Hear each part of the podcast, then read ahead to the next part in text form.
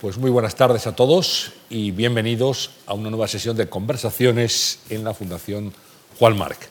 Saludamos a, todos los asistentes aquí en la Fundación y también a aquellos que nos ven a través de Internet, en continuo, en streaming, a través de march.es barra directo. Bienvenidos a una sesión que va a tener como protagonista a un hombre que es toda una referencia en el mundo de la danza, del baile, de la coreografía, de la dirección, es un nombre que es, desde luego, una proyección de España a todo el mundo, conocido, reconocido y una faceta en la que luego también ahondaremos, que es su faceta docente, la faceta de, maestro, de profesor de danza. ¿eh?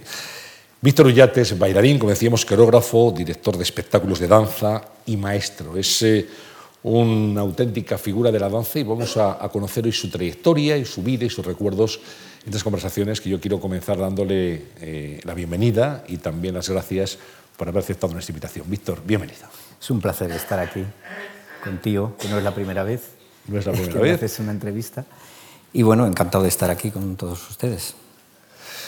Hay una cuestión que mucha gente se plantea si el bailarín, la bailarina, se forma a base de técnica, de estudio, de horas, de sacrificio, o necesita tener unas cualidades innatas para llegar a ser una figura, una auténtica figura. Unas cualidades, digamos, eh, físicas que no todo el mundo tiene. Sí, un niño tiene, tienes que empezar muy temprano, a los ocho años. A los ocho años. Ocho años. Antes es la predanza que se dice, es una iniciación a la danza, pero a los ocho años es cuando ya empiezas con la disciplina con el niño. El niño tiene que tener, pues eso, un físico, piernas largas, pies cabos, rodillas hundidas. Eh, tiene que tener balón, elasticidad y sobre todo musicalidad también. Esa gracia que dice que el niño tiene muchas veces al moverse, al, al sentir la música. ¿no? El niño ya tiene que nacer con esas cualidades, porque yo, por ejemplo, no había visto nunca bailar. En Zaragoza, en mi época, pues eh, no había visto nunca ballet clásico. ¿eh? Lo que sí había visto, mis padres me llevaban a ver flamenco. Yo conocía a todos los artistas de la época, Antonio Ruiz Soler, Antonio Gades, Faico, Sandoval, etcétera, etcétera, y me encantaba. Pero clásico no había visto. Entonces, como en Zaragoza no había una escuela de, de danza, danza de flamenco, vamos, pues me llevaron a una de clásico. Y entonces me convertí en un bailarín clásico sin tener esas condiciones que yo acabo de decir, porque, eh, bueno, tampoco no es que fuese contrahecho, pero yo he sido a base de estudio y de trabajo. Yo me he hecho a base de, mucho estudio y mucho trabajo. Si es verdad que era un bailarín que giraba mucho. Yo ten, tengo fama de, hacer, pues yo una vez recuerdo haber hecho 18 giros seguidos, 1, 2, 3, 4, 18, ¿no? Y, y tenía una técnica muy buena, aunque me, me, me, hubiese faltado, como dijo Nureyev y Besar, me hubiese, me hubiese hecho falta unos centímetros de más para poder haber bailado pues cualquier bailarina de la época. Claro, me ponía a bailar con la bailarina y como las bailarinas se suben en la punta, pues a mí me dejaban pues, mucho más pequeño que ellas. Entonces eso, eso fue un hándicap. Lo que pasa es que ya estando con la compañía de Antonio, eh, vino por Madrid la compañía del siglo XX de Maurice Béjart.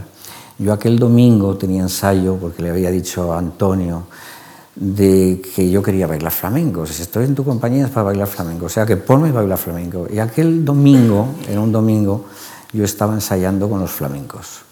Y oí en el camerino decir a uno de los bailarines, oye, hay una compañía aquí, que es la de Maurice Béjart, el del siglo XX, que está cogiendo bailarines españoles. Y digo, ¿cómo? Ay, pues yo me voy a presentar. Pero yo no sabía que era para la figuración de bolero. En bolero se necesita figuración, se necesitan bailarines todo alrededor. Y claro, pues yo me presenté a las, como a las 8 de la tarde. El espectáculo empezaba a las ocho y media. Y vi a un señor con unos ojos como un gato, como un gato así azules, etcétera, etcétera. Digo, este tiene que ser Maurice Bellar. Yo no lo conocía. Y me dirigí a él y le dije, yo vengo aquí para que usted me vea bailar y me diga si valgo o no. Eh, me gustaría que me viese. Dice, ¿tú no sabes la hora que es? Dice, yo voy a empezar el espectáculo. Digo, pues vaya gracias, ¿no? pues eh, no sé si usted tiene tiempo. Dice, bueno, sube al segundo piso del Teatro de la Zarzuela y si tengo tiempo, voy. Y efectivamente, a los cinco minutos ya estaba él. Yo, el niño le había caído en gracia, más vale caer en gracia que ser gracioso. Y subió y enseguida, bueno, pues eh, dice, no te canses, no te canses, baja abajo, que quiero que te vea toda la compañía. Total, hice mis pinitos ahí delante de toda la compañía, sin música y sin nada, y tuve una ovación y me dijo, mm, ve el espectáculo y después del espectáculo hablamos. Veo el espectáculo, me pareció pues una compañía, era súper vanguardista, muy moderna. Yo no me veía, la verdad que no me veía de estar bailando sevillanas a, esa modernidad, pues, pues la verdad es que dije, uy, qué barbaridad, pero al mismo tiempo me, encantaba lo que, lo que había visto. ¿no? Total, que termina la función y le digo, me encanta su compañía. Eh, digo, bueno, ¿y qué? Eh, ¿Me va a contratar? Me dice, pues, ¿sabes que eres un poquito pequeño? Digo, bueno, eso ya lo sé, que soy pequeño. Y, pero es que tengo, no hay plaza para la compañía, está todo ocupado. O sea, no, no, no digo, y para eso usted me ha hecho esperar toda la función para decirme que soy pequeño y encima que no me va a contratar. Ja, ja, ja, ja, se puso a reírse y me dijo, dice, en 15 días tienes un contrato. Y así efectivamente fue. A los 15 días me mandó un, Él estaba de vacaciones. Me manda, me manda un contrato, bueno, un precontrato en el que me dice que me presente el día 6 de septiembre eh, de aquel año. Entonces me presenté y, a los pocos días, porque yo le dije a Antonio, me voy de tu compañía, le escribí un telegrama que él tenía y me dijo, dice, mira, he recibido un telegrama de Antonio diciendo que tú tienes contacto con él. Y yo, si tienes contacto con él, no te puedo contratar. Digo, no, no, mi contrato ya, ya había terminado. Lo que pasa es que había, estaba haciendo como una prórroga, pero mi contrato ya no, ya no existía. ¿no? Entonces me contrató y estuve, bueno, pues eh, bailando con él 14 años. 14 años. Seguramente, bueno, vamos a, repasar algunas de las figuras emblemáticas que te han acompañado, que te han marcado, que te han ayudado. Pero Maurice Bellard, se puede decir que ha sido un poco tu padrino. Él llegó a decir de ti que eras un con una proyección internacional extraordinaria, que eras un portento. Te vio en, esa primera impresión, ese primer contacto, te dijo, te faltan unos centímetros, pero luego llegaste a ser intérprete principal de su compañía, llegó a escribir para ti también. que, me gustaría que me hablaras, ¿qué significaba entonces Maurice Bellar en, la danza, en aquel momento? Bueno, fue el, genio del siglo XX, eh, del siglo pasado. Fue una persona, un sabio de la danza era un gran, no solamente coreógrafo de danza, sino era un gran meter en scène. Ah. Él hacía unas puestas en escena maravillosas. Su padre era filósofo y él, su preparación cultural era muy, muy, muy fuerte, muy intensa. ¿no? Entonces, eh, él cogía temas, eh, pues no sé, la vida de Chopin, la vida de Baudelaire, la vida de Helio Gabal, la vida de, de Molière, la vida de... Es decir, hacía mm, pues, pues, ballets que realmente te hacían pensar y sobre todo esas puestas escenas que tenía y esos bailarines que en la época tenían, pues eran los mejores bailarines que había en el momento. Era una compañía que por donde íbamos, eh, pues nos, nos halagaban con, con, vamos, nos recibían con alfombra roja.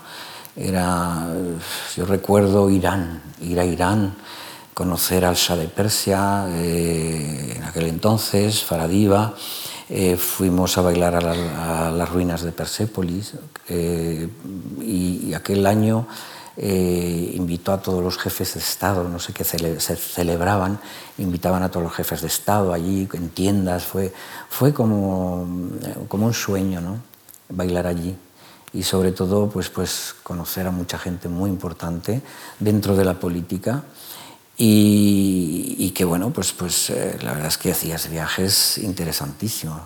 Pues eh, recuerdo en Balbec también, las ruinas de Balbec, recuerdo el viaje a China, el viaje a México, el viaje, pues, pues viajábamos por todo el mundo y, además nos recibían siempre, había fiestas, eh, las embajadas nos, nos, invitaban o gente muy rica nos invitaban a, a, a fiestas que hacían. Y la verdad es que siempre, claro, a partir de las 12 de la noche, pues ya decía, venga, venga, vamos al hotel a descansar porque mañana eh, hay espectáculo. Pero sí es cierto que, que, éramos una compañía como ya no existen. Ya, ya no, ahora ya no, la gente ya no te invita, ya, con la crisis ya, ya no. no. es lo mismo, no es lo mismo. Pero sí he conocido gente muy importante y sobre todo bailar, pues, pues no sé, me acuerdo mm, en Nijinsky Clone de Dieu, que yo hacía el rol de Nijinsky, eh, pero el, infantil. El, ese lado de Nijinsky niño, eh, cómico a la vez, etcétera, etcétera. Y entonces mm, había un momento que yo tenía que bajar por, por las escaleras del escenario y besar la mano del público y una de las veces pues coincidí que le cogí la mano a Jacqueline Kennedy y, estaba con su hijo. Y entonces Jacqueline escribió una carta diciendo ay, al, señor Besar diciendo que, que, que, que, yo había sido un, un clon, que hacía de clon maravilloso, que no había habido otro clon y que su hijo le había encantado. No, cosas así, eh, recuerdo, pues, pues, recuerdos maravillosos, la verdad.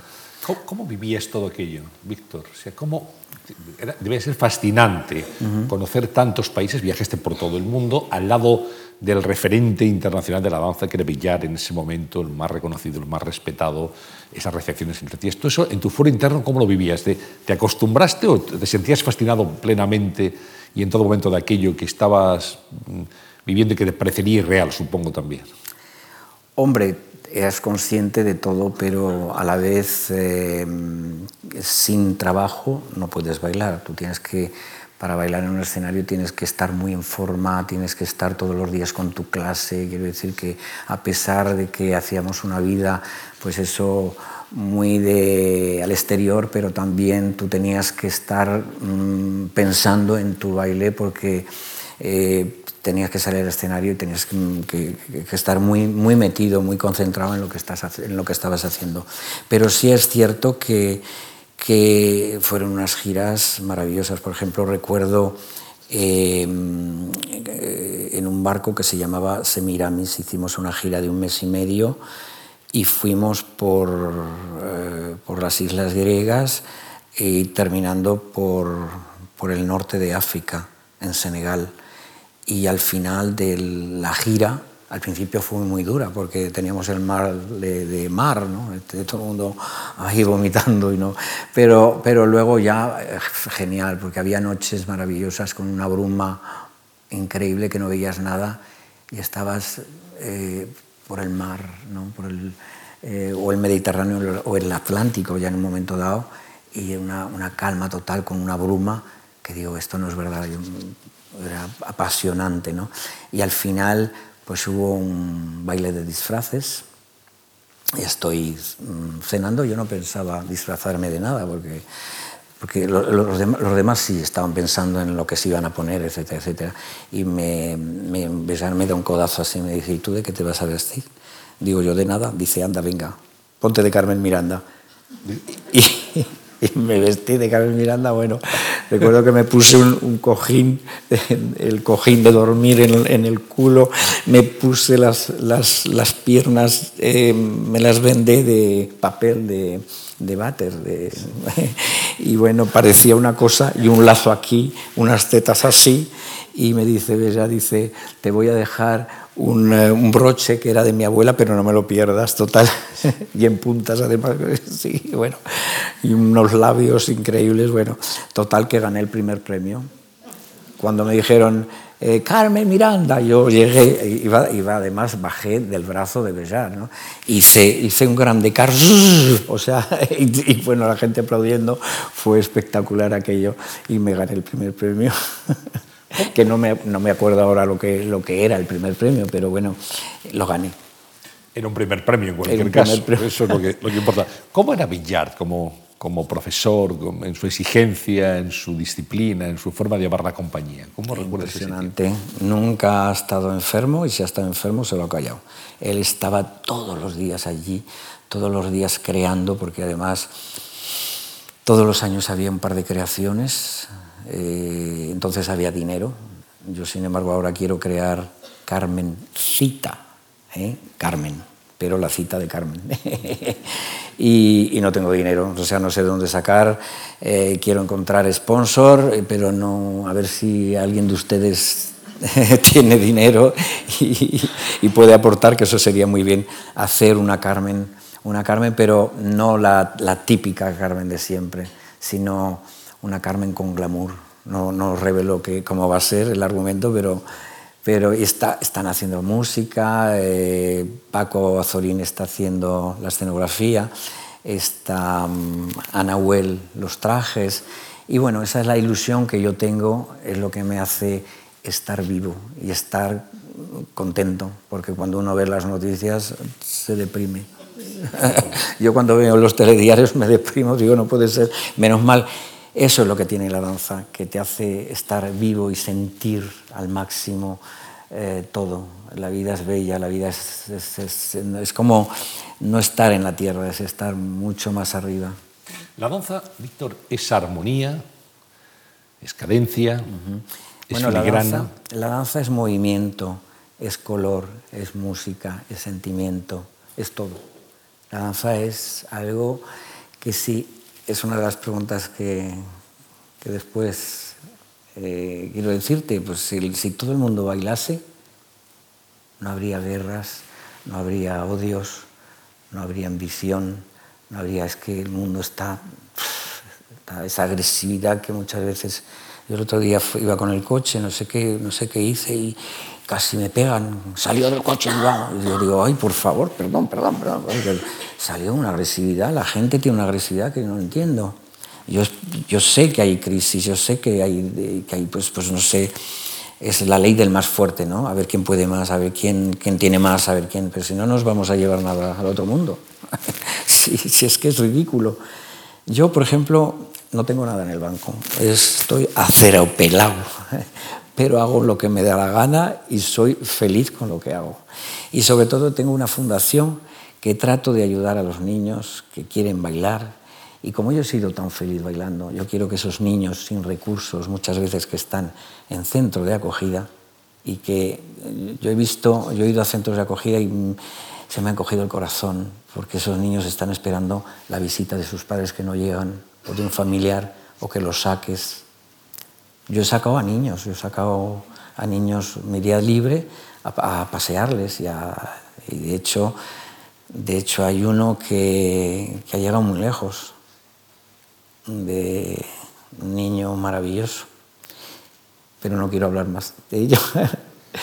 no, es, es yo creo que en la vida tienes que hacer cosas para que...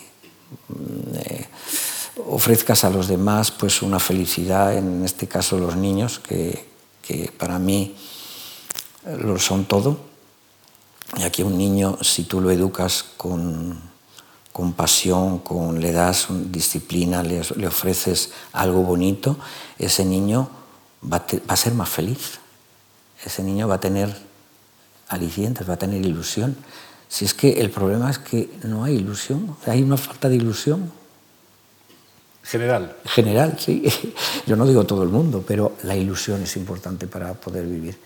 Por eso yo me, yo me creo una persona súper privilegiada, porque la ilusión no me falta. La ilusión, a pesar de que, bueno, pues la humanidad muchas veces los humanos son, somos ambiciosos, somos como somos y, a veces te, tienes sorpresas de gente que, está, que ha estado a tu alrededor y, lo único que ha estado a tu lado ha sido para sacarte la entretela. y ves que, realmente no, no son gente como tú esperabas. Pero sí es cierto y es que hoy día tengo un equipo de bailarines maravillosos. ¿eh? Yo admiro, los quiero muchísimo, sin ellos no podría hacer nada porque son mi fuente de inspiración. Y tengo un equipo, un equipo técnico genial y un equipo administrativo maravilloso. sin todos ellos yo no podría estar donde estoy. ¿Eres un hombre feliz? Hombre, mm, a veces feliz, feliz, feliz, sí soy feliz. Soy feliz, pero a veces pues hay cosas que te afectan, lógicamente que te... Pero sí, sí, soy, soy feliz. Hablabas de la Fundación Víctor Ullate, Yo creo que es algo muy meritorio, muy encomiable. Hay una persona como tú que ha conocido la fama, la popularidad, que has tenido desde alguna proyección, eh, no solamente en España, como decíamos antes, en todo el mundo tan fuerte, dediques tiempo, esfuerzo y recursos económicos a los niños que no pueden bailar, que no tienen esos medios y que tú identificas ese talento y les ayudas y consigues que se forjen un futuro. Y creo que eso no es muy habitual. Antes lo citabas y es uno de los temas que sí me gustaría que profundizáramos un poco más en esa fundación, la necesidad de ayudar a aquellos que, pueden tener un futuro y que ahora mismo por razones sociales, económicas, familiares no lo tienen. Mira, en el 2001 yo acababa de hacer unas presentaciones en el Teatro Real, había estado muy estresado y el día que terminé, era un lunes, empecé a sentir una presión en el pecho. En casa dije, no os preocupéis, que no es nada. Menos mal que avisaron a, la ambulancia. Dos infartos. Tuve dos infartos, llegué a la, a la Paz, ya me estaban esperando y me vi en una mesa de operaciones, me hicieron un catéter, pero volví a casa y a la semana siguiente me volvió a pasar lo mismo. Me hicieron otro catéter, etc. Entonces dije, me tengo que relajar y, pensaba que me iba a morir. Y dije, ay, no he hecho lo que me hubiera gustado hacer, la fundación, ayudar a los demás. Y así empezó. O sea que no hay mal que por bien no venga. Me di cuenta de que se me terminaban mis días y que no iba, no iba a hacer aquello que a mí me hubiera gustado hacer. Así que lo empecé sin dinero, sin nada, con, con pues, pues, pues venga, adelante. Y la verdad es que estoy muy contento, muy satisfecho porque ya la fundación ha dado su fruto. Hay cuatro bailarines en la compañía, cinco, que han salido de la fundación y estoy feliz. La verdad que sí, es, duro porque hay falta de, eh, de, medios, porque me gustaría haber tenido una gran casa, digamos, para que esos niños no, no, no estén en centro de acogida sino tenerlos allí, porque muchas veces están en un centro de acogida, pues llegan tarde para cenar, etcétera, etcétera. Pero sí es, para mí es, es lo más, es un proyecto maravilloso que, que no quisiera perder, sino todo lo contrario, y quisiera que después de mí siguiera la fundación, porque he creado escuela, he creado una compañía maravillosa que por donde vamos la verdad es que la gente dice, es que esto es una ópera de París o, el, English, el, National Ballet. Para mí mi compañía es mejor que el English National Ballet. Y de hecho hemos estado bailando en París y en muchos otros sitios con compañías y la que realmente ha, ha sobresalido ha sido la nuestra. Y hemos competido con, con el American Ballet Theatre y, con, y la prensa lo ha dicho. O sea, y es así. Lo que pasa es que después llegas aquí a España y nadie lo sabe, nadie sabe nada.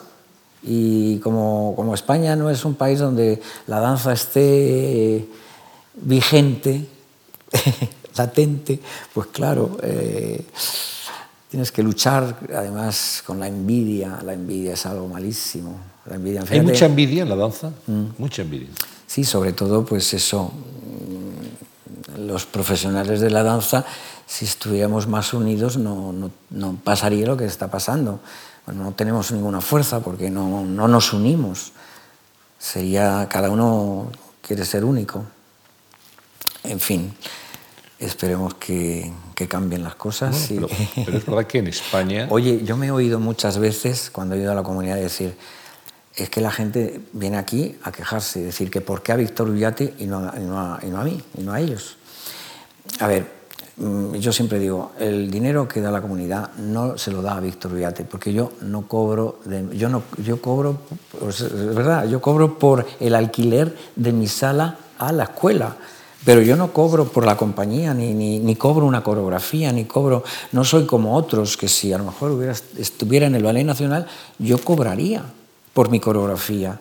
Yo he hecho coreografías pues como Samsara, como Quijote, como tal, y, si yo hubiese pertenecido a un teatro de, ópera, pues eso se paga. Pero yo, como, como es mi compañía, pues no hay dinero, pues, pues no me va a pagar.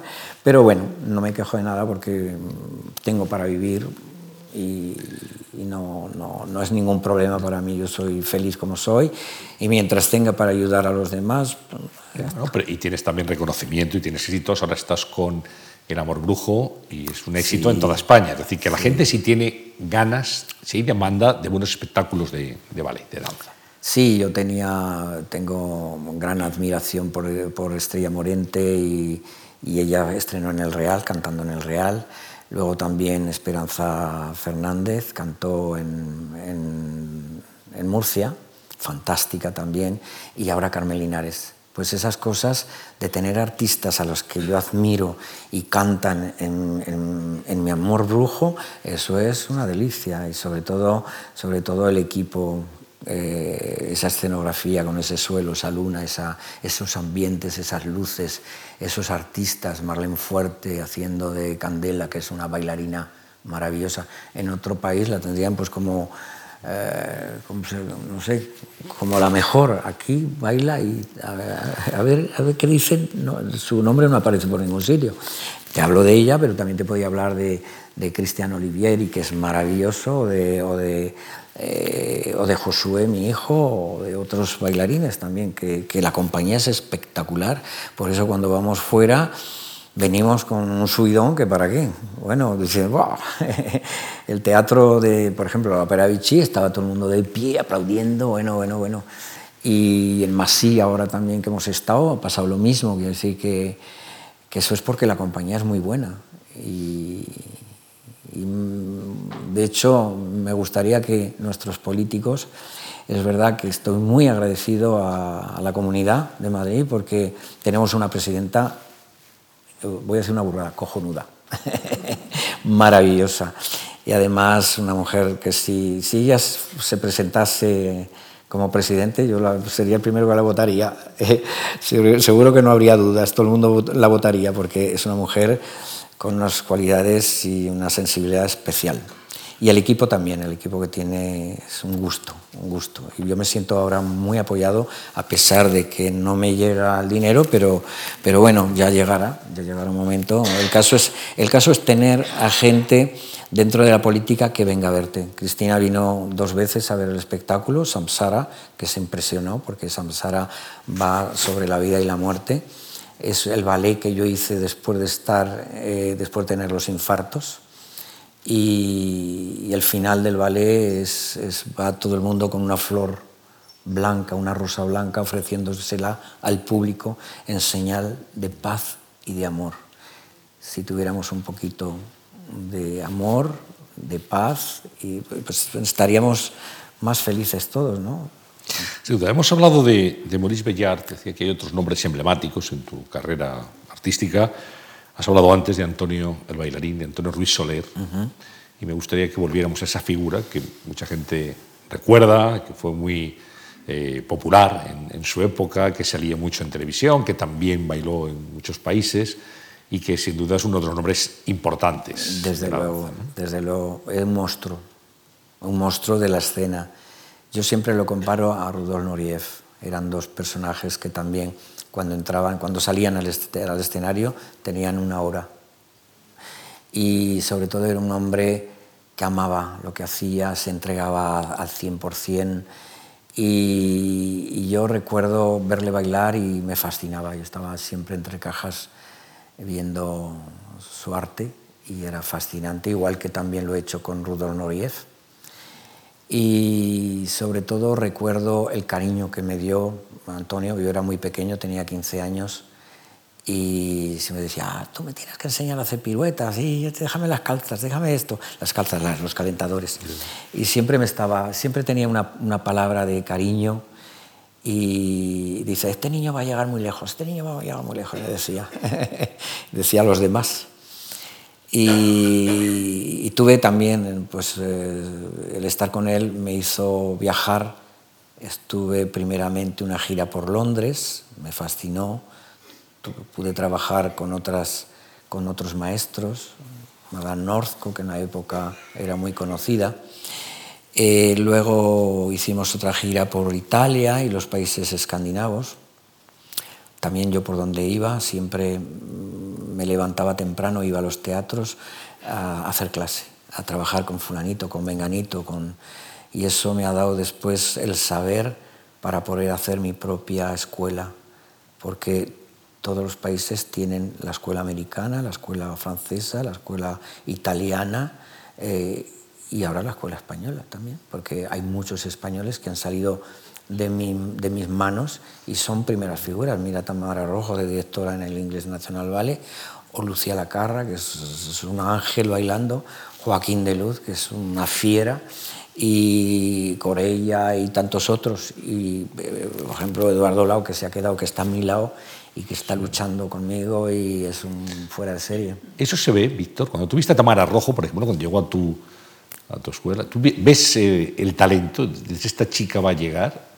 Tamara era muy, muy dicharachera, muy viva, muy, ah, siempre estaba en movimiento y bueno, y venía por la tarde con sus calcetinitos blancos y demás y bueno, ella trabajaba, pero le gustaba divertirse, pero trabajar mucho, bueno. Y luego cuando pasó a la clase de la mañana vio que había otras chicas como Lucía Lacarra y demás que estaban bailando, dije, ah, y ahí es cuando empezó a apretar, apretar, apretar y bueno, la tía eh, nunca estaba cansada, nunca la recuerdo cansada, ni a la otra tampoco, ni a Lucía Carra tampoco, nunca. Estaban, estaban, eran tres. Eh, Mar... Eh, no, espera, no. Mm. Tenía un lapsus. Lucía Lacarra, Tamara Rojo y la otra era no me acuerdo, perdón, lo siento. De los nombres yo muchas veces, ahora me acordaré, durante la conversación me acordaré. Luego la rescatamos. Sí, sí, sí. Y bueno, pues tantas otras que, que ahora está, pues Icía Mendizábal está en, en el English también y hay otras que también están triunfando en el mundo, lo que pasa es que bueno, son menos conocidas, pero, pero Ruth era Ruth Miro. Rudmiro estuvo mucho tiempo en la compañía, hizo un Quijote precioso, era, fue mi musa durante muchos años y espectacular, espectacular. Es que, es que el español tenemos ese carácter, esa cosa de, de, no sé, el carácter, querer muchas veces, no sé, no dejarse ese, ese, ese carácter ¿no? que hay que tener para, para hacer cualquier cosa no se, no se arrugaban fácilmente, no estaban nunca cansadas siempre. Y había una competencia entre, entre ellas y los chicos igual. Fue la época dorada, aquella época donde salieron muchos, muchos, muchos bailarines. Y bueno, y ahora también hay, hay porque la, la, la, la danza es disciplina y si no tienes disciplina tienes que llegar a tiempo, tienes que entregarte al máximo, tienes que oír la música, porque yo siempre quiero que haya un pianista, porque no es lo mismo la música enlatada a la música en directo. Y entonces eh, tengo varios pianistas y, hacer la clase con piano es... es la, la, la, música tienes que recibirla, ¿no? Y luego proyectarla al público. Es decir, yo oigo... pasa, pasa por el bailarín. Eso es, pasa por el bailarín. El bailarín tiene que ser música. Y, se baila como se es. O sea, si tú eres mezquino, la mezquindad se ve. Si tú eres egoísta, también. Y si tú eres generoso, también. Porque te abres en canal, expresas lo que sientes y sobre todo le das al público eh, mucho tus sentimientos. Te tienes que abrir en canal. Yo he sido muy feliz porque, bueno, a pesar de que tuve un accidente muy grave de rodilla, en Cuba y me dijeron que no, ya no iba a poder bailar más eh, por la rotura de ligamentos cruzados, mm, eh, ligamento interno, menisco, etc. Sí, que es una lesión, perdona, de futbolista. Eso es, eso es. Pero en aquel entonces, fíjate, me operaron la primera vez en, con cloroformo. y me dijeron, olvídate, ¿eh? me operé en, en Bruselas, después en Dinamarca y luego en, en París. Tres veces. Y, los, y las tres, los tres médicos, me operé más, más veces todavía porque mm, encontré un médico en París que me dio una posibilidad entre 100 de, de bailar, pero me dijo, cojo por lo menos no te vas a quedar porque iba cojeando, claro, no me, la, la rodilla no tenía ninguna sujeción. Y dije, usted déjemela fuerte que yo ya le daré elasticidad. Y así fue. Y, y la verdad es que he ido un poco contracorriente, porque si yo me hubiese dejado, pues no hubiese bailado. Pero dije, ¿cómo yo lo que más quiero es bailar? ¿Cómo yo voy a dejar de bailar? Eso es imposible. A mí no me puede pasar. Y entonces, es verdad, he tomado mucho antiinflamatorio eh, toda mi vida para poder bailar y, he hecho lo, lo, lo, lo imposible. Eh, muchas veces había, pues eso, eh, al Fusiyama, cuando estuvimos en Japón, pues yo me quedé en el hotel descansando para al día siguiente poder bailar. Pues si, no, la rodilla se inflamaba.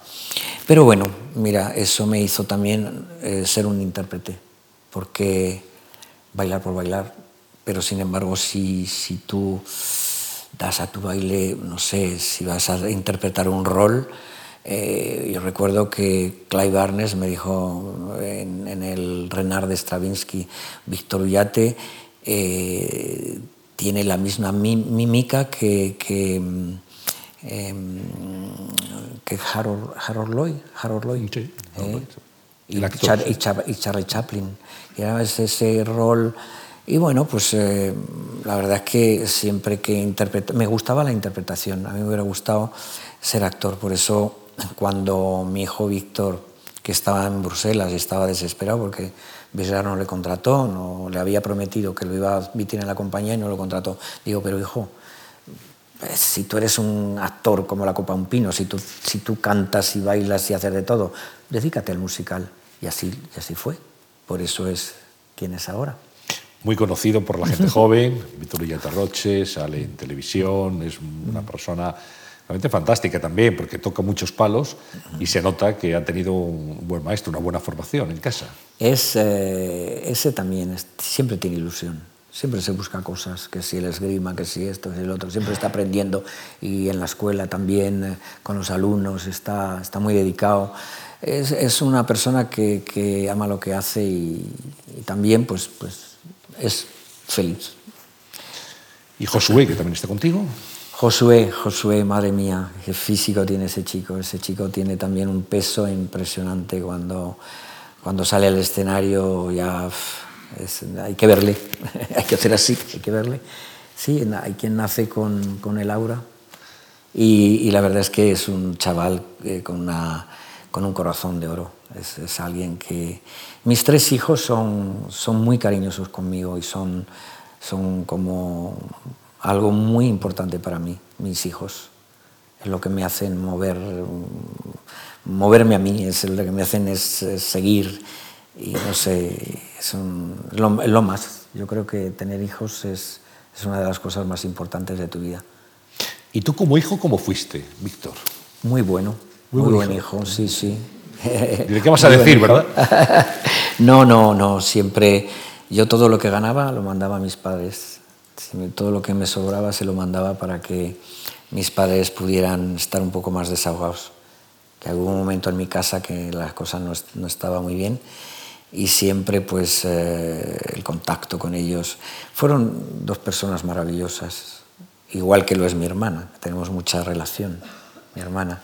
Y hay otra que tengo, pero que está, eh, pues eso, en un, estuvo en un psiquiátrico, estuve en meningitis de pequeñita y ahora pues está recluida y, y, bueno, pues está en, en Teruel y la voy a ver muy a menudo y, y bueno, pues se le va a hacer, por eso le hice Wonderland a ella.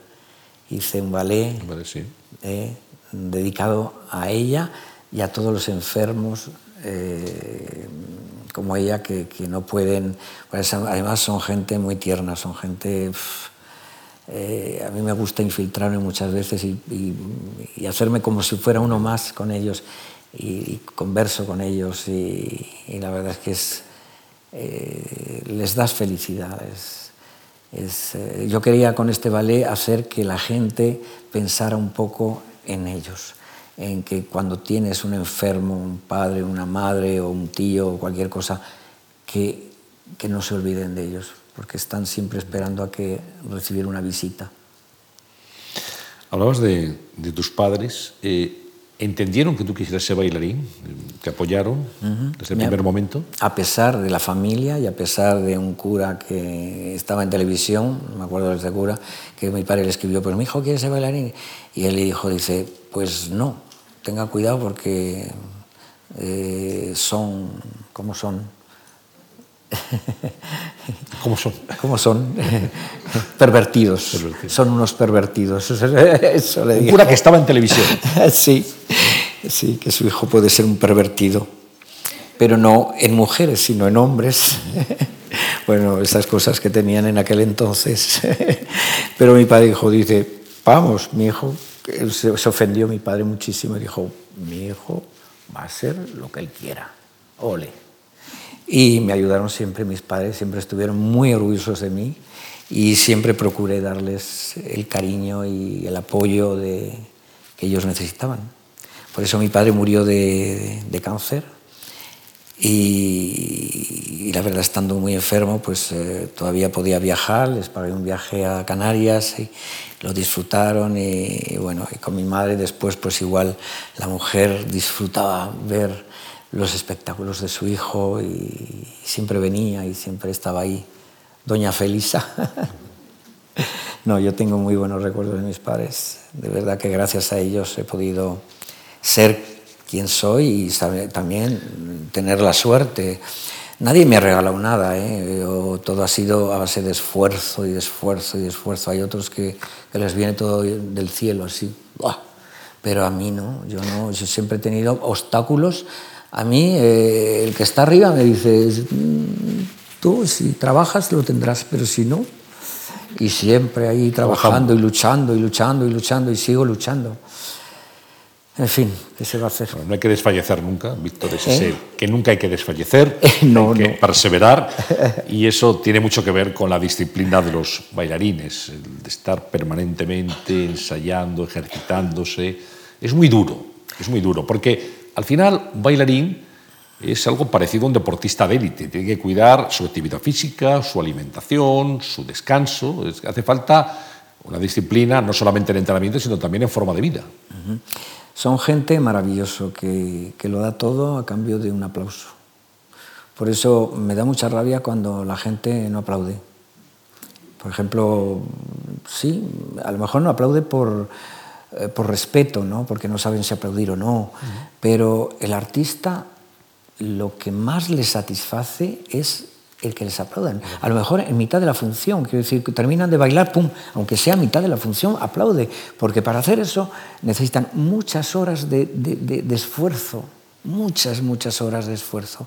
Y, dedicarlo, no, es decir, son ocho horas, son ocho horas al 100% o sea, de esfuerzo. Y, ya empiezan en la clase a decir, bueno, pues eh, como decía Alicia Alonso, si tú puedes levantar la pierna un poquito más que la que está delante, eso me lo enseñó a mí mi maestra, levanta un poquito más. Si tú puedes saltar un poquito más del compañero, salta un poquito más. Si tú puedes girar un poco más, gira un poco más. Quiero decir, siempre un poco más. Dar más. Siempre un poco más. bueno, hablabas de, de tu maestra y esa maestra es un nombre para ti fundamental tu vida profesional, supongo profesional también, que es María de Ávila, un gran nombre del baile, de la danza, y me gustaría que rememoraras aquí para nuestros asistentes lo que significó para ti María de Ávila.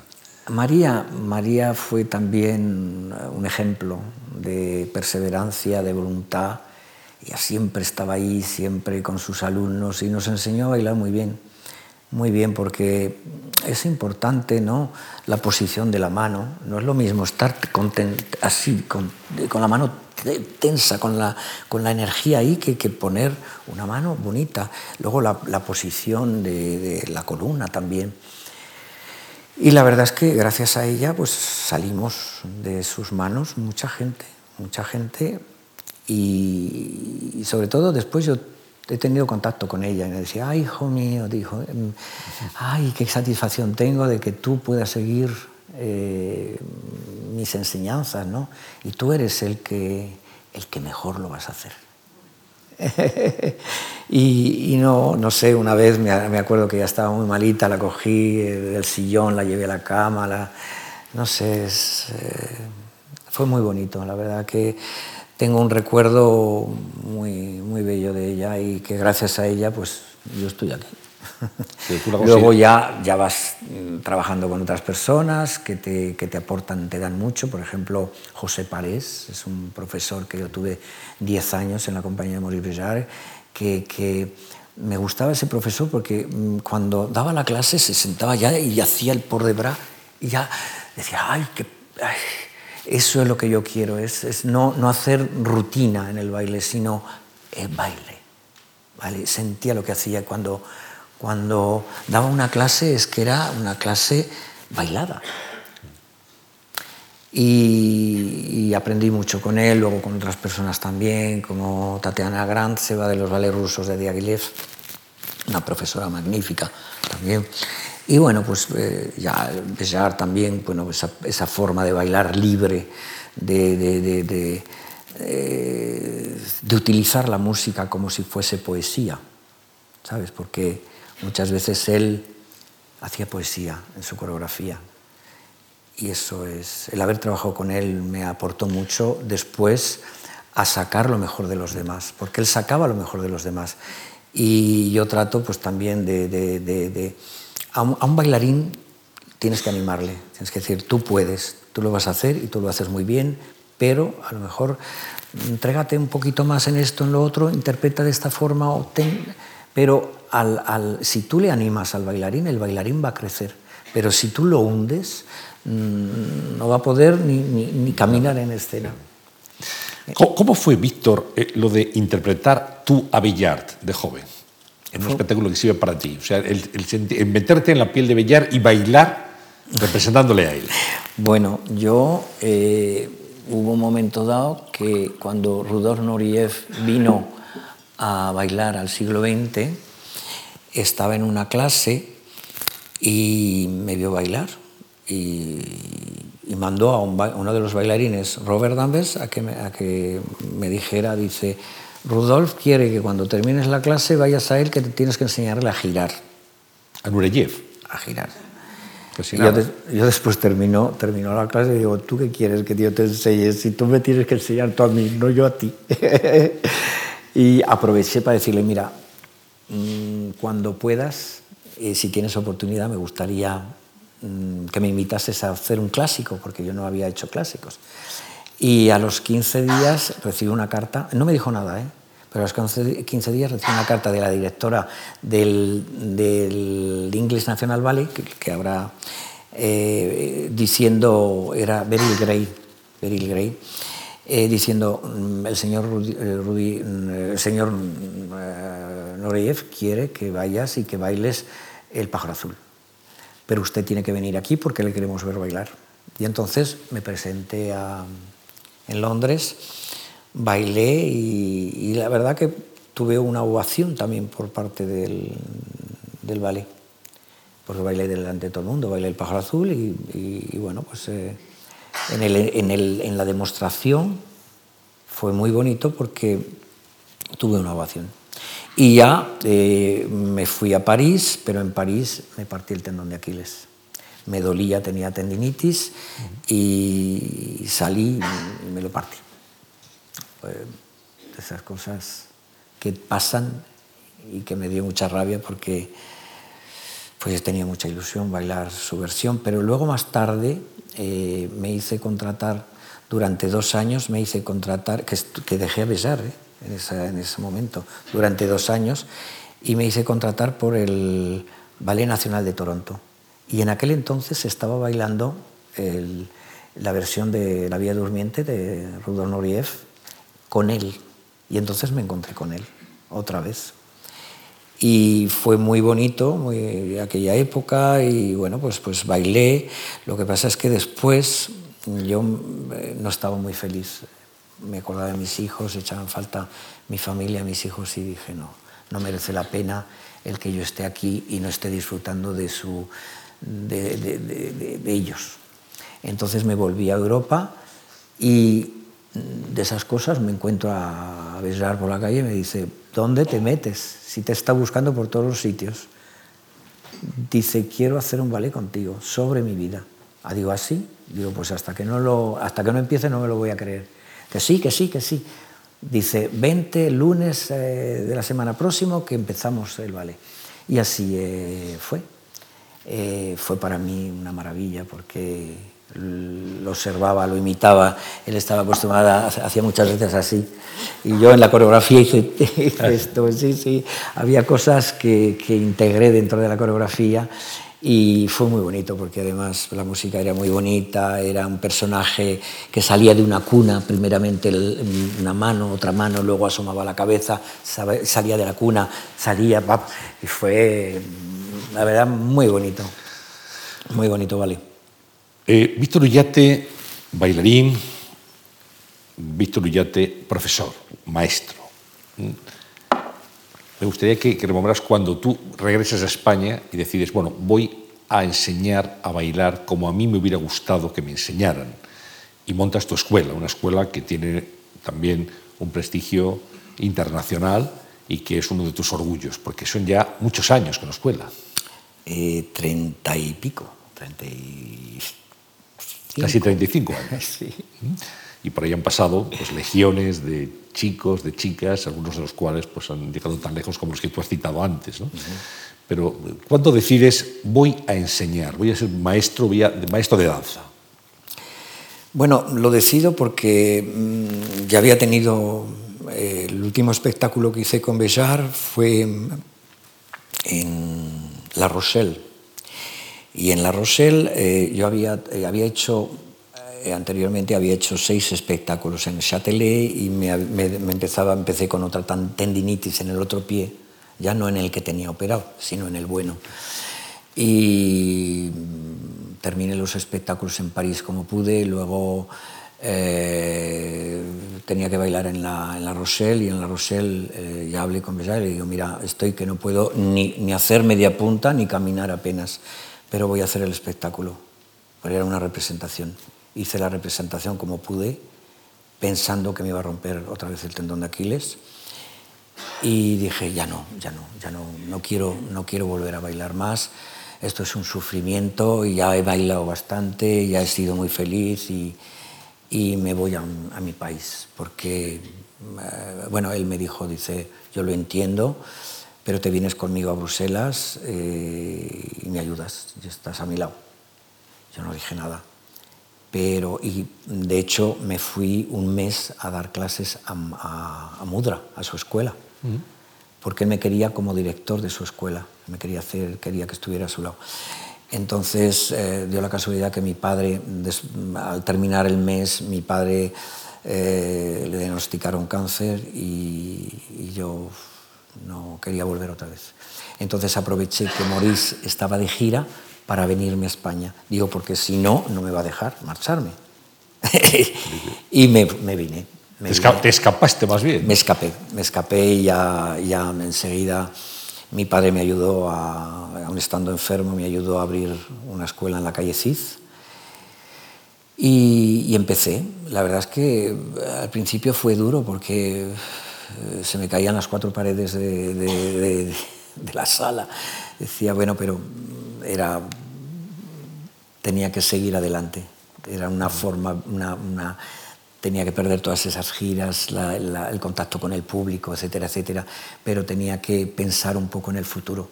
Y entonces el futuro era la enseñanza. Lo que pasa es que yo siempre dije, yo voy a ser un gran maestro, pero cuando empiezas a enseñar dices, ay, pero si no sé nada, ay, qué poco sé, no sé si lo hago bien, si lo hago mal, esas, esas dudas que tienes, ¿no?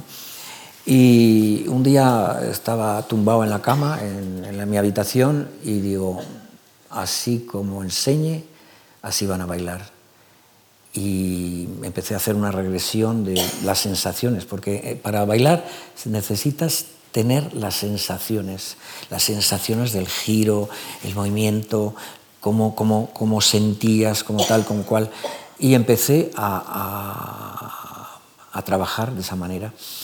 Y, la verdad es que cuando presenté al concurso de Lausanne a cuatro alumnas, María Jiménez, eh, María Luisa Martín eh, y dos más, eh, pues eh, la verdad es que recibí felicitaciones por lo bien formadas que estaban, por lo y eso me animó.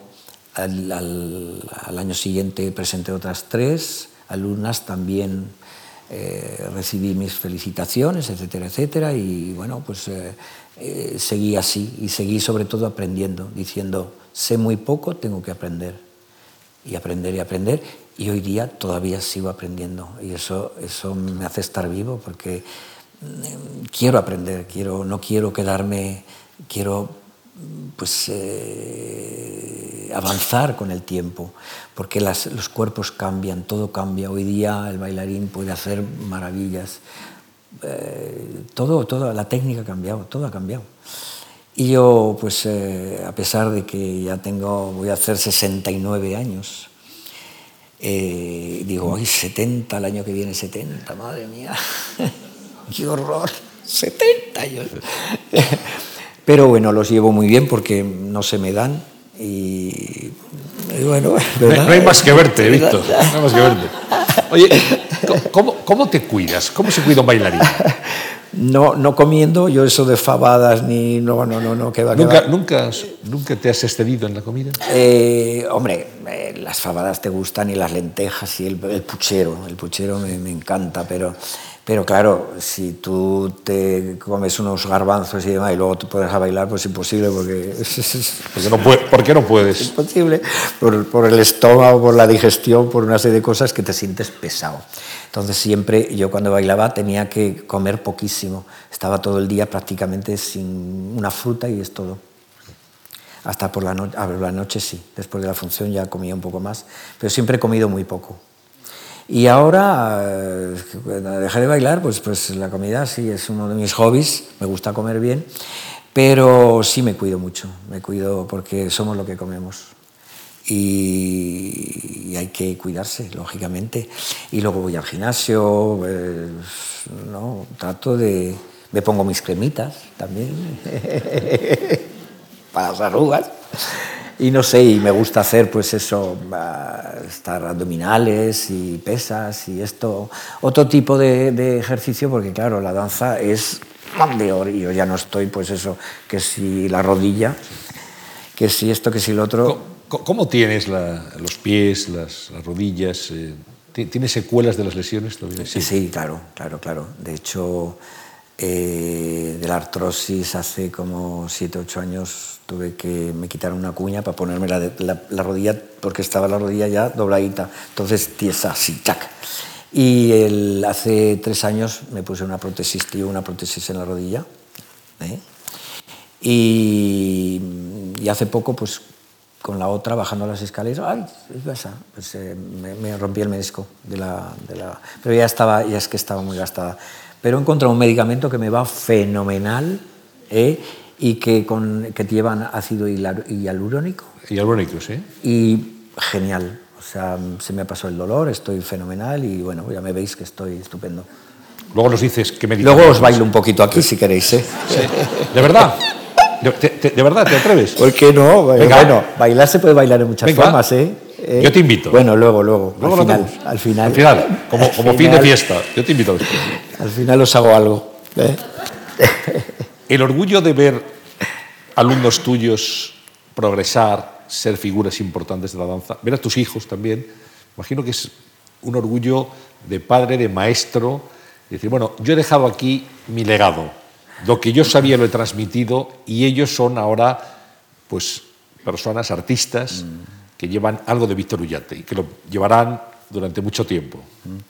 Hombre, mm, soy un llorón, vamos, me emociono muchísimo, muchísimo. Uf, tengo que hacer, tengo que hacer esfuerzos para que no se me caigan las lágrimas. No, no, es una satisfacción. Eh, ya cuando eh, Lucía quiso hacerme un homenaje hace poco, bailando Carlos Piñillos, eh, Joaquín de Luz y ella, pues, pues, me emocionó. Es, me hicieron llorar. Pero llorar de felicidad, llorar de... Es maravilloso verles bailar, verles a lo que han llegado además. Ah, Súper maravilloso. No, no, es una satisfacción y, bueno, pues, pues eh, los hijos siempre... para mí son todos hijos. como hijos míos. Pero ver bailar a Josué o ver bailar a, a Víctor, interpretar a Víctor, pues claro, se me cae la baba. Son bueno, hijos biológicos, hijos algunos porque los consideras así, porque han sido tus alumnos Mm. durante muchos años. Déjame que te pregunte una cosa. Eh, ¿Has notado alguna muestra de, digamos, de, de falta de afecto o de desagradecimiento en alguno de tus alumnos? Eso pasa. Pasa. Pero pasa en todo. Sí, pero bueno, al final se dan cuenta de que nadie, nadie me olvida, al contrario, nadie, ni Ángel Corella, ni nadie, no me pueden olvidar. Yo sé que Ángel Corella se calentaba con mis coreografías, porque me lo han dicho, dice Ángel Corella, fíjate, todavía está bailando eh, a Ryan Daraxa y se calienta bailando cosas, o sea que yo los, los- yo los quiero a todos, quiero decir que no, es normal que llega un momento que los, los hijos se rebelan contra el padre, en este caso, pero todos terminan agradeciendo y sabiendo de dónde vienen. Eso es importante. No hay que perder nunca los, los referentes. Tú nunca los perdiste. Tú siempre fuiste agradecido a aquellos bailarines, a aquellos maestros que posibilitaron que llegaras donde has llegado. Es que sin ellos no hubiese llegado. Es decir, tú puedes tener muchas cualidades, pero autodidacta en esta profesión no puede ser. Es imposible, porque es todo trabajo. Eh, es todo antinatural, digamos, de alguna forma. Bailar sim- así quiere decir que es, es- tienes que tener pues, una preparación muy, muy fuerte, ¿no? Muy, muy, Se puede aprender de, de todo el mundo. Supongo que tú a estas alturas también podrás aprender de algún alumno casi recién llegado, ¿no? algo que te llame la atención. Sí, sí, yo aprendo, claro que sí, que aprendo, aprendo todos los días. A cómo dar la clase muchas veces, a cómo llegar a un alumno más, hay que ser muy psicólogo. Y sobre todo es- hay que animarles, como he dicho antes. A un bailarín o a un alumno no puedes, no puedes machacarle. Decir, no, eso así no, no. No, chico, tú puedes, sí, pero ¿cómo que no? ¿Y has tenido que decirle a algún bailarín, algún alumno querido, esforzado, mira, por tu bien, esto no es lo tuyo, no puedes dedicarte a esto? Hombre, sí, eh, es verdad que había en la escuela pues una alumna que estaba enorme, era como esta mesa así, una cosa enorme, pero era la que más bailaba, a la que más le gustaba bailar, y yo tenía mucha pena porque además se me ponía delante, estoy hace años, ¿eh? pero estaba enorme, enorme, enorme, enorme. Y claro, eh, yo le pregunté, digo, ¿tú qué quieres hacer cuando... ¿Tú qué quieres hacer? Dice, yo ser bailarina. Me eché las manos a la cabeza digo, "Pues, no va a poder ser bailarina, porque además unas piernas muy pequeñas, muy, cortitas, muy aparte, sin empeine, etcétera, etcétera. Digo, no, esto... Y dije, "Mm, dile a tus padres que quiero hablar con ellos. Y entonces hablé con los padres y le dije, mira, mm, usted sabe que su hija es, es- me da gusto verla bailar porque lo vive, lo disfruta, pero eh, usted sabe que no tiene físico, ¿no? Uy, se molestaron muchísimo. Al día siguiente ya no vino. Hay que ser consciente en la vida también de A las veces no sé si es, a veces uno, no sé si es verdad, eh, no sé si es bueno de- dar- eh, decir la verdad o no, porque salen, pues eso, muchas veces, pues no como quisieran, y entonces, bueno, pues te queda esa, esa especie de frustración. Víctor ya te me dijo que no servía para bailar. Es también el papel de un yo maestro, trato, yo trato, yo trato de, de- de dejar un buen recuerdo en, en- en mis alumnos, aunque no bailen, porque yo he visto que son actrices ahora, que hay y son gente que se dedican al teatro.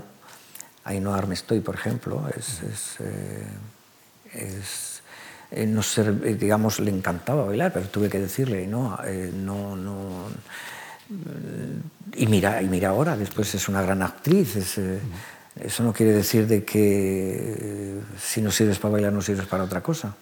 ¿Hay países, Víctor, donde la selección de, de los niños que van a bailar, que van a ingresar en escuelas de danza, es especialmente rigurosa y ya puesta en sobre seguro? Sí, no, no, no. En los países como Rusia o como eh, Inglaterra, en las escuelas, en grandes escuelas, mm, les tienen que pasar pruebas muy fuertes porque, claro, hoy día desde que Sylvie Guillain, eh, digamos,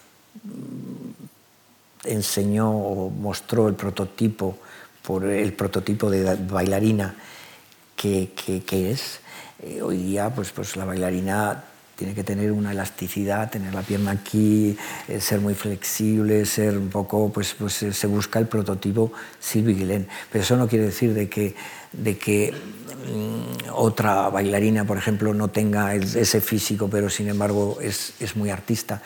Pero un, mínimo de, de, de, condiciones tienes que tener, porque si no, no te contratan en ningún sitio.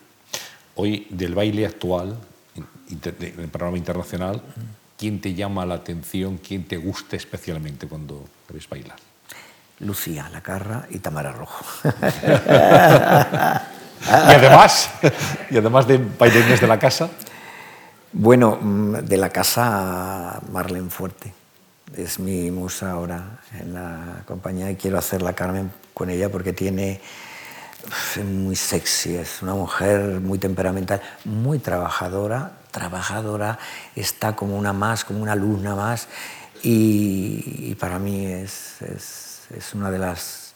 Además hace un amor brujo que, que, es que está espectacular, espectacular.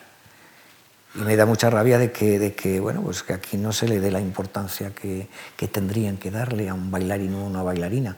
Por lo menos que salga su nombre en prensa, ¿no? Eh, que no sale nunca, no salen nunca. Eh. Hoy queda aquí citada y reconocida en la Fundación Juan. Bueno. Víctor, vamos a, a, escuchar algunas preguntas que te hacen personas que te conocen y que te quieren. Por ejemplo, Antonio Najarro. Vamos a escucharle. Querido Víctor, eh, me alegra muchísimo saludarte y estar contigo acompañándote en esta ocasión tan especial. Y quería hacerte una pregunta. Eh, soy totalmente consciente y conozco eh, tu incursión en el mundo de la danza española desde tus inicios en, todos sus estilos y quería preguntarte eh, cuál es la repercusión que tiene en ti la danza española, no solo, no solo al verla representada, sino cuál es el impacto que tiene en tu interior a la hora de crear tus coreografías y a la hora de afrontar tus creaciones. Un abrazo muy fuerte y enhorabuena. Es, eh, él es fantástico. La verdad es que una de sus actuaciones que fui a ver le dije, eres un coreógrafo genial, la compañía vibra cuando baila, eh, de verdad que me, encanta lo que hace. Pues para mí, el haber trabajado con Antonio, el conocer el baile español a fondo, ha hecho que mm, mis ballets como jaleos, en la forma de lo español, eh, el sur, el amor brujo, eh, Arrayandaraxa, tengan ese perfume de lo español, sin hacer flamenco, pero sí ese aire nuestro de braceos, de cosas, de cabezas, de que yo he integrado dentro de mis coreografías, porque ese es, ese es el sello mío, sin hacer flamenco, pero sí es la esencia de lo, de lo español. Me encanta el, flamenco, porque yo empecé queriendo ser bailarín de flamenco. Yo imitaba a Antonio, me encantaba. Y, y, hoy día, cuando veo bailar flamenco como a su compañía y sus coreografías, pues me hacen levantarme la butaca, decir, ole. Fíjate, Víctor, si en lugar de haber nacido en Zaragoza, hubieras nacido en Sevilla, seguramente la historia se escribiría de otra manera. Seguro. Bueno, sí, sí, sí. Porque en Zaragoza no había tradición flamenca. Hubiese sido un bailarín flamenco. Por supuesto que sí, porque me encantaba. Cuando me pusieron una barra yo decía, pero ¿por qué tengo yo que levantar la pierna si lo que quiero es zapatear? ¿Quién ha sido el mejor a tu juicio? El mejor bailarín flamenco. Bueno, eh, hay varios.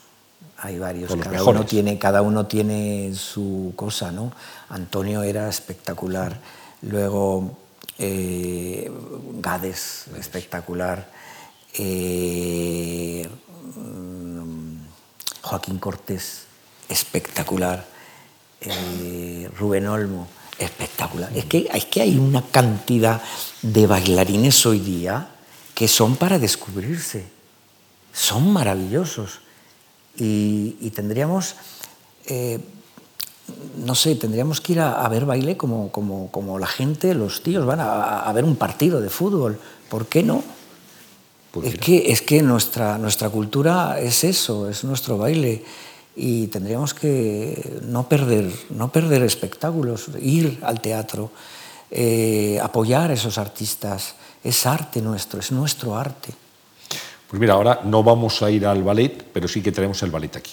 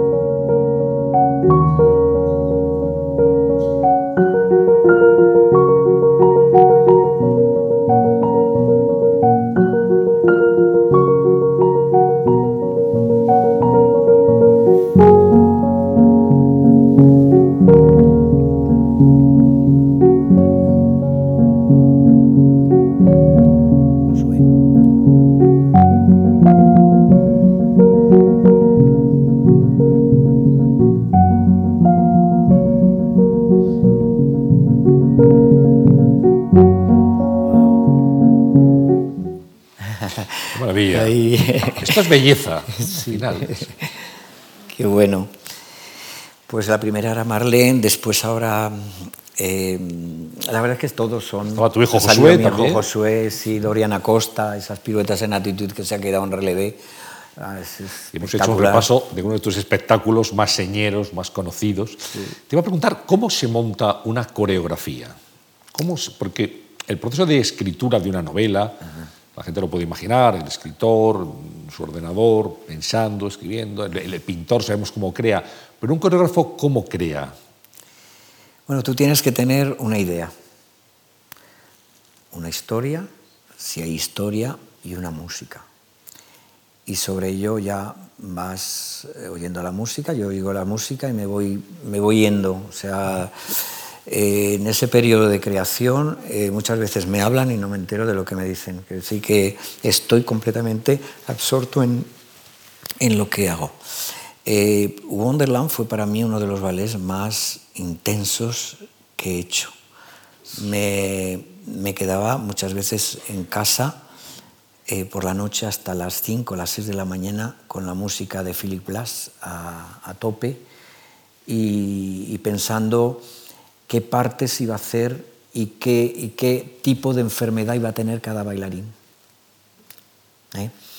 Entonces fue espectacular porque reunía a todos los bailarines y, se metieron tal en el papel que, que bueno, pues, pues, fue un éxito ese ballet, un éxito. Yo lo estrené en Valladolid y claro, estaba un poco asombrado, un poco preocupado. Digo, a ver qué pasará, ¿no? Eh, ver esto en escena, porque es un. Claro, ver a Dorian, que, que, un bailarín espectacular, el de las piruetas así en actitud que han hecho el último, y verlo en una silla de ruedas, porque además es muy elástico y una silla de ruedas. Y como yo había visto que en el psiquiátrico había, eh, había pues mm, dos chicos que, estaban tullidos y que iban así recogiendo miguitas en el suelo, eh, todo eso yo lo plasmé en Wonderland. Y viví, viví intensamente, incluso se me notaba físicamente que, que el esfuerzo de lo que, de lo que estaba haciendo. Estás eh, inventando, creando las coreografías, los movimientos, ¿Cómo lo recuerdas luego? ¿Tienes que apuntarlo? ¿Cómo lo hacéis? Bueno, para eso está eh, Eduardo, Eduardo, eh, Eduardo Lao es como una especie de mm, computadora. Él es impresionante. ¿Se acuerdan todas mis coreografías? Sí, sí, no, no, no, es algo eh, impresionante. Pero aparte de eso... ¿Lo grabáis? Lo grabamos, lo grabamos. Pero él se acuerda de todo, los detalles, etcétera, etcétera, que para ser director de compañía por ejemplo, tiene sus ayudantes también, que es, uno de ellos es Dorian Acosta, que ya está dejando de bailar, todavía no dejó de bailar, pero ya está pensando y está en la dirección. Ana Noya, que fue otra musa para mí, maravillosa. Y entre, entre ellos tres eh, lo, lo, remontan, lo hacen y, y bueno, pues, eh, pero la verdad que Eduardo es el que da la, la memoria. Cosilla, la memoria y el detalle, pues está lleno de detalles. Y sobre todo, sobre todo es, es el, el cómo. Es lo más importante. El cómo. El Sí, cómo. el cómo. Vamos a, a recordarte ahora un fragmento de, una, de un montaje, de una coreografía que tú sé que tienes mucha estima. Es el vigésimo aniversario de Tuyu Maestro. Vamos a ver.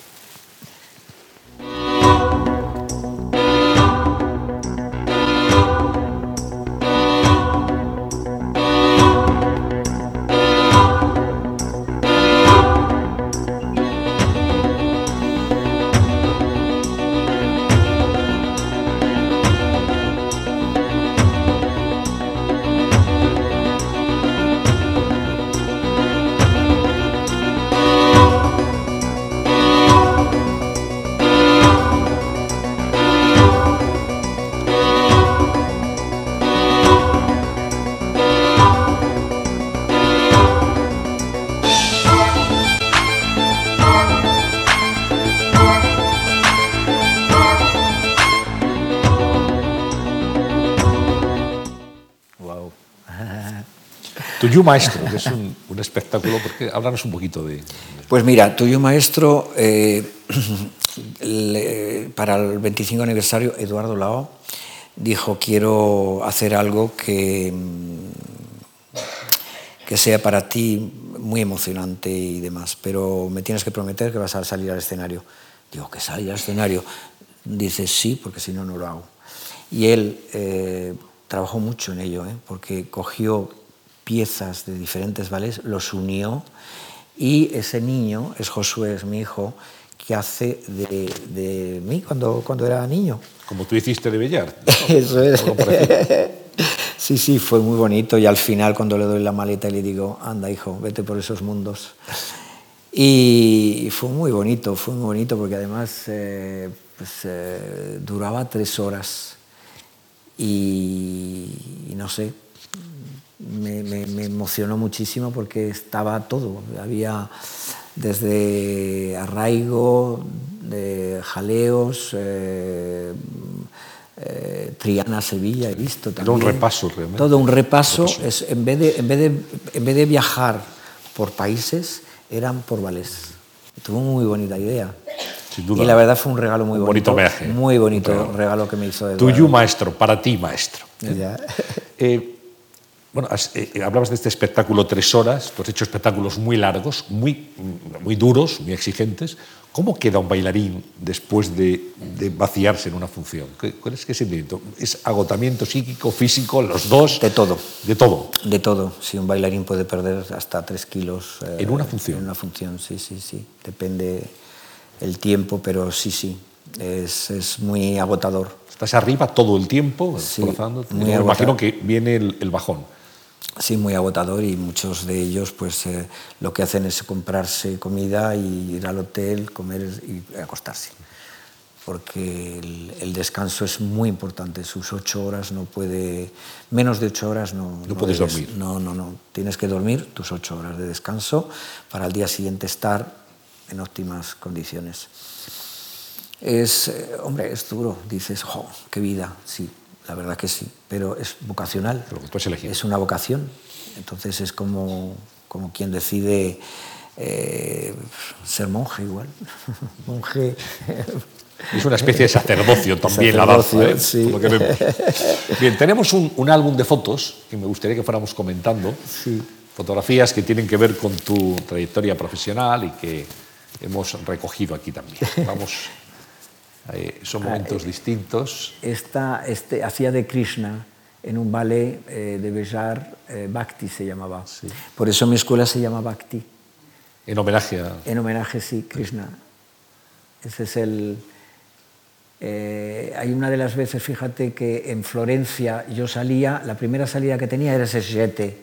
Y me dolía tanto la rodilla que dije, ay, que sea lo que Dios quiera, madre mía. Y me lancé a hacer jeté, pam, y no me pasó nada, pues por, por, por, por, por suerte. Pero mira, este es un ballet que se titulaba Ni flores ni coronas, eh, que Bejar hizo, era un poco mm, eh, basado en, en, La Bella Durmiente, pero mm, en contemporáneo. ¿no? Ese es Guete Parisien, eh, el rol que yo interpretaba a Maurice Bejar. Y ese es el pájaro de fuego. Qué cambio he dado, ¿verdad? Eso es Nomos Alfa. Nomos Alfa es un ballet que mmm, duraba 20 minutos, era música de Senakis y era un loco encerrado entre cuatro paredes que tenía alucinaciones y al final eh, se creía más que Dios y un proyecto bajaba de abajo y le aplastaba hasta el fondo, hasta el fondo y terminaba pues hecho pues, pues eso, como si hubiese sido arena en una palabra, no, en nada. Eso estoy ahí con eh, un estreno que tuve en Nueva York y vino Baryshnikov y, y, me vino a ver, a felicitar y, y bueno, pues eh, fue un día muy bonito porque yo a él lo admiraba muchísimo y el que Baryshnikov viniese a, a, verme pues fue para mí un, una fiesta. Esa es María, María de mi maestra cuando le hicieron el homenaje en Zaragoza, en el teatro principal. Y bueno, ay, Estrella ahí, mira, Estrella. De Morente. Sí, Eduardo en la esquina. Lado, sí, el, el Matabós y, y Josef, eh, el, el director de orquesta. Ahí son. Qué bueno. Estoy en Alcorcón. Ahí, los y estos son los pequeñitos. ¿Eh? Sí, Festival de Danza de la Fundación. Hay tantos recuerdos, ¿verdad, Víctor? Tantos recuerdos, tantas sí, imágenes. Sí, lo que pasa es que a mí no me gusta vivir del recuerdo, fíjate, porque esas personas que mmm, siempre viven de lo que hicieron, de lo que, ¿sabes? No me gusta, me gusta vivir el momento, porque el momento es tan bonito, es tan importante que, que si no se me escapa el, el, el, el ahora. Yo no quiero que se me escape el ahora. El aquí y ahora. El aquí y ahora. Y ahora. Bueno, no hemos hablado de los premios. Tienes tantos premios, voy a citar solamente algunos. ¿no? El Premio Nacional de Danza, Medalla de Oro al Mérito de las Bellas Artes, el Premio Max a las Artes Escénicas, el Premio Cultura de la Comunidad de Madrid. Bueno, tantos reconocimientos, tantos galardones. ¿Es un acicate, es un estímulo como los aplausos, los premios? A ver, para mí el premio, el mejor premio es público. El público. Luego eh, me hubiera gustado que, eh, que, el Estado hubiese hecho una escuela estatal en el que yo hubiese podido traer a niños, o sea, ¿sabes? Trabajar con niños con condiciones, o sea, elegidos. Y eso hubiese sido fantástico. El tener una escuela nacional, como en otros países. Eso, pero premios así están bien, pero no te dan de comer, no te dan, eh, ¿sabes lo que te quiero decir? Que no, no puedes, eso sería un premio para mí, el que el, que el gobierno español hiciese una, una gran escuela y que pudiese dejar el legado ahí de mi, de mi trabajo, para que pudiesen seguir. Bueno, son decisiones que tiene que adoptar la Administración en este caso. ¿Cómo fue tu experiencia personal con la Administración cuando estuviste al frente de un ballet oficial? Bueno, buena y mala. Buena y mala. Al principio, pues, eh, don Jesús Aguirre, el duque de Alba, que fue el que... Era el director general de, sí, de música. Sí, me vio en, una, en la embajada, la compañía del siglo XX estaba aquí.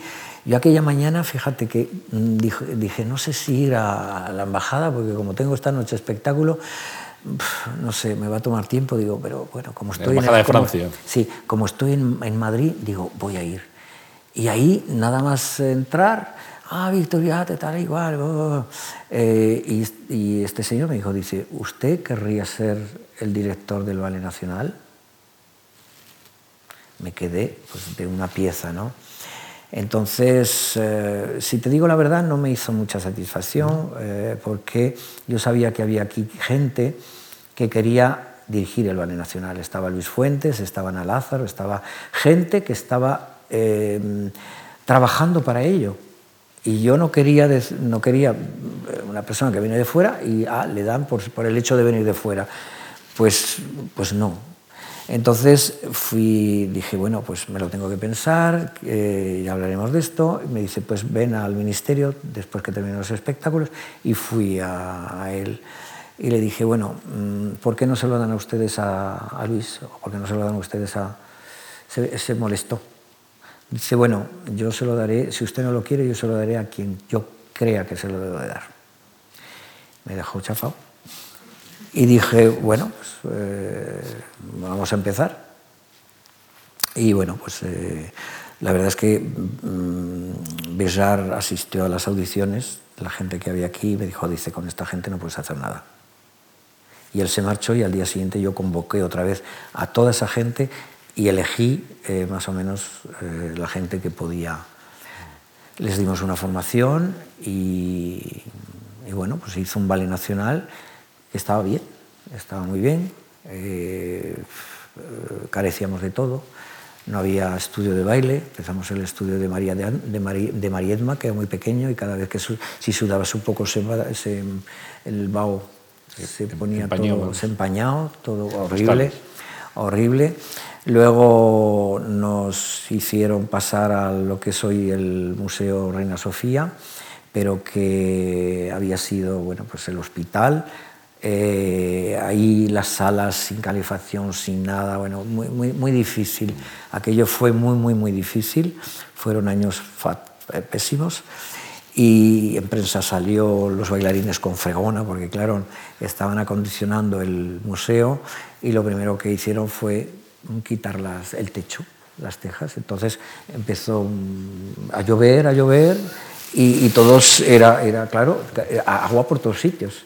Y entonces bailarines con fregona y demás. Mientras bailaban. Llamé a la prensa, bueno, en el ministerio fue terrible porque me dijeron, si continúas así, eh, lo mismo que, que hemos hecho a Gades, te echaremos a ti. Ten mucho cuidado con lo que haces. Digo, sí, a mierda. no, me, me, dio igual. Era muy atrevido y, bueno, pues nada, cuando hubo el cambio de gobierno ya eh, pues, mm, me, echaron a la calle, sin más. Yo me, tenía que ir a Bruselas a una revisión médica y aprovecharon ese momento para decirme que abandonaba la compañía eh, y que me marchaba fuera. ¿no? Y total que el avión tuvo un retraso y yo llamé a la sede y me dijeron, no te vayas, no te vayas, que, mira, está pasando esto, te quieren echar a la calle. Bueno, fui a, a la sede y me dijeron, vete a tu casa y ya, te, ya sabrás noticias. Total que eh, a los pocos días me, me convocaron al ministerio para decirme eh, que, estaba, que estaba despedido y salió en prensa diciendo que yo había demisionado, que había mandado un telegrama y que había demisionado. Eso no era cierto, yo jamás demisioné. No, no, no, me echaron a, la calle así. Bueno, pues. Y luego, luego la persona que me echó, que, que era José Manuel Garrido, luego eh, a los cuatro años me invitó a, China junto con Terence Mois, Adolfo Marsillac, eh, ¿quién más? Adolfo Terence Mois y Antonio Gala. Y allí eh, se excusó y me dijo, dice, he cometido un error, pero quiero de alguna forma recompensarte, eh, yo te voy a dar un dinero para que tú puedas hacer unas actuaciones con tu escuela, etcétera, etcétera. Y así, eh, pero dice, mira, gracias a mí tú tienes lo que tienes ahora, porque si no, no tendrías escuela. Y luego fue, se ha convertido en, un amiguete, o sea, eh, en aquel entonces, bueno, pues sí, yo lo pasé muy mal, pasé muy mal, muy mal, muy mal, muy mal. Fue una de esas depresiones porque encima mi padre estaba mal, eh, yo me había quedado sin trabajo, me dolía el tendón de Aquiles, eh, un desastre horrible. Un, tiempo para olvidar. Oh, horrible. Pero bueno, mira, fundé mi escuela, de la escuela han salido geniales bailarines y aquí me tenéis. pues eh, te tenemos y te hemos disfrutado en tu conversación. Ahora te tengo que pedir tres propuestas para mejorar esta sociedad. Hemos hablado de muchas cosas. La, danza, la danza puede mejorar la sociedad, sin duda, pero ¿dónde pondrías el acento? Mira, si nuestros políticos se interesaran más por el arte, habría más sensibilidad. Y eso sería una cosa que habría que tener en cuenta. El arte es un bálsamo para el corazón, para el alma. Entonces, yo les invitaría a todos los políticos que viniesen a ver y entonces habría menos intereses y habría menos robos. Bueno, eso es una propuesta. La segunda. El dinero lo podrían hacer para, podrían dar para. Para el ballet. Para ballet. La segunda. Eh, la segunda, pues. Eh, pues no lo sé, la verdad. La segunda, eh, menos guerras, más amor. Si hubiese más amor, pues no habría tanto tanta desidia, tanto odio entre es que si son por religión, por, por política, por el caso es que nadie está conforme, medio mundo eh, eh, odia al otro medio mundo, como decía Enrique Morente en su, en su Claro de Luna que cantaba medio mundo se, se pelea con el otro medio mundo. Yo creo que si hubiera más amor, más entendimiento. Y la tercera, no me, no me lo preguntes porque no sé qué decirte. Hay que tener una tercera. mira, eh, si la gente eh, diese más eh, a los demás, se diese más a los demás, hubiese más humanidad, pues, pues el, problema, el problema es que no hay humanidad, hay una agresividad hoy día en la gente y no sé si es por, la crisis por, y sobre todo yo deseo que, toda esta gente que está en, en, campos de, de, refugiados, que, que, no sé, que hagan algo, por favor, que no, no, no, podemos estar así. A mí se me cae el alma, ¿no? Eh, pobre gente, me, me pongo en la situación de esa gente y, y no sé que, como, no sé, la gente está sufriendo muchísimo. Eso no se puede permitir. Tendríamos que hacer algo todos. Eh, y, sobre todo también eh, mimar un poco más a la tierra, ¿no? Eh, para que no ocurran estas catástrofes que están ocurriendo, de que, pues, pues no sé, estamos, la estamos destrozando, la palabra. Si esto fuera una sesión normal, habitual, pues yo te despediría aquí, te daría las gracias, pero antes te has ofrecido a, ofrecernos ah, algo de tu baile y, no te vas a marchar. Este es el final ya. El final, pues el final de fiesta es un poquito del arte de Víctor Ullante para todos ustedes. Bueno, Vamos a animarle con un aplauso.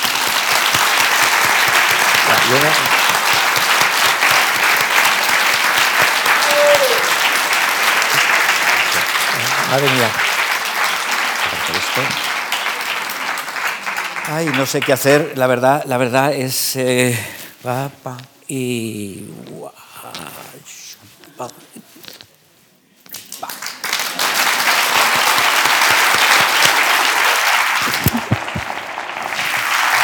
Víctor Ullante, hoy nuestro invitado a conversaciones. Muchas gracias. A ti, a ti. Y gracias también a todos ustedes. Buenas noches.